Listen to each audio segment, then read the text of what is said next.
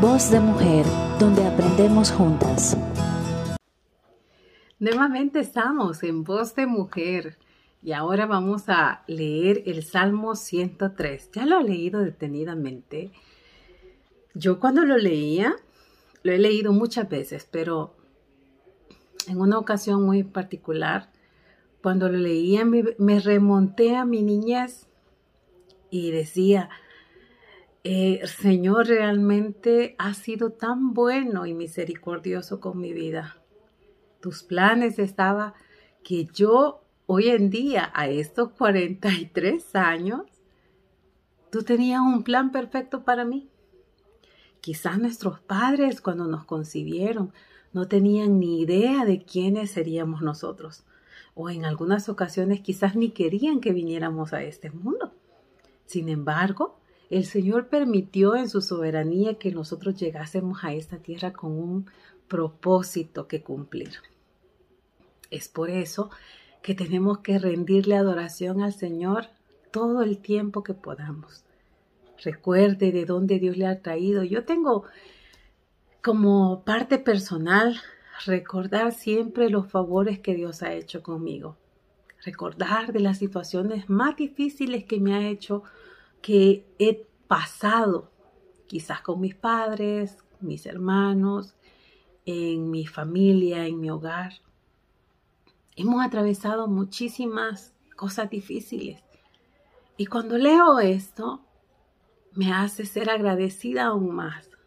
Recordar de dónde, de dónde Dios nos ha traído es bueno porque recordamos que valemos tanto en las manos del alfarero, que usted y yo somos valiosos para el Señor.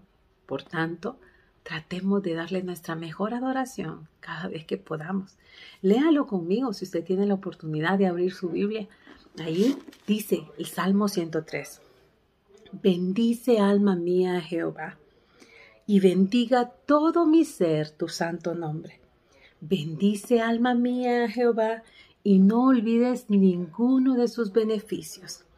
Él es quien perdona todas tus iniquidades el que sana todas tus dolencias, el que rescata del hoyo tu vida, el que te corona de favores y misericordias, el que sacia de bien tu boca, de modo que te rejuvenezcas como el águila. Bendice alma mía Jehová y no olvides ninguno de sus beneficios. Nunca olvide los favores recibidos de parte del Señor. Que todo su ser alabe el santo nombre del Señor. Ese es el propósito por el que estamos en esta tierra, reconocer la, voluntad y la misericordia de Dios en cada una de nuestras vidas. Nada sucede por casualidad. No estamos aquí por un azar, no estamos por una suerte, no, estamos cumpliendo los propósitos del Señor. Así de que todo su ser, recuerde, desde la mañana hasta el anochecer, dele gracias a Dios porque Él está cumpliendo su perfecto propósito en su vida. Quizás esté atravesando dificultades. Recuerde, Él es el que sacia de bien su boca.